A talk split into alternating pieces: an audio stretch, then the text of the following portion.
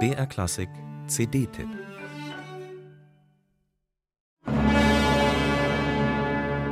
Auf dem Forum Romanum der ewigen Stadt steht bis heute ein Haus der Vestalinnen mit Resten eines Tempels der Vesta.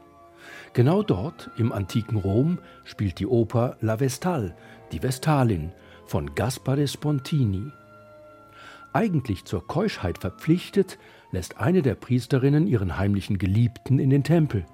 Die Konsequenz? Das heilige Feuer verlischt. Zum Tode verurteilt wird die Priesterin dadurch gerettet, dass sich ihr Geliebter schuldig bekennt. Darauf entzündet die besänftigte Göttin das Feuer von neuem durch einen Lichtblitz.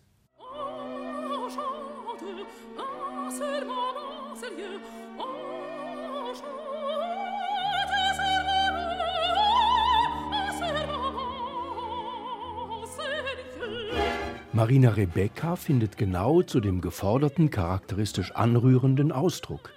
Und wo es bei der Vestalin auf Attacke ankommt, hat sie funkelnde Farben in ihrem dunkel glühenden Sopran. Vor allem in ihrer ausdrucksreichen Mittellage. Jederzeit weiß Marina Rebecca, wovon sie gerade singt. Ihre künstlerische Intelligenz zeigt sich an ihrer Sorgfalt im Umgang mit Facetten des Textes. Der lyrische Tenor Stanislas de Barberac bringt stimmliche Frische ins Spiel, ohne sich jemals ungebührlich in den Vordergrund zu drängen.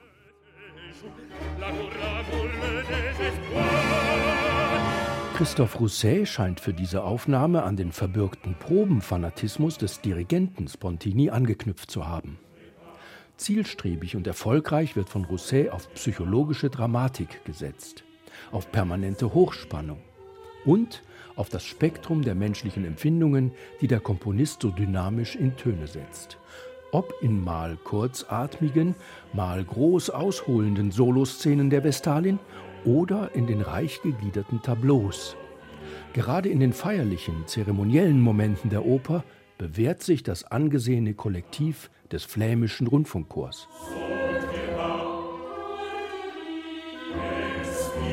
Dass Beethoven und Wagner zu den Bewunderern Spontinis zählten, verwundert nicht. An der musikalischen Qualität dieser Oper braucht niemand zu zweifeln.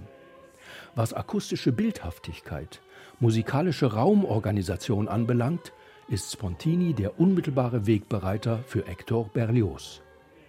Die Musikerinnen und Musiker des Ensembles Les Talents Lyriques sind souveräne Leistungsträger für die clevere Effektdramaturgie der Partitur. Nicht nur, aber auch dort, wo das klingende Geschehen spektakulär wird. Wer sich auf diese Doppel-CD einlässt, lernt viel über die Romantik französischer Spielart und wird vielleicht noch mehr Wiederentdeckungslust verspüren.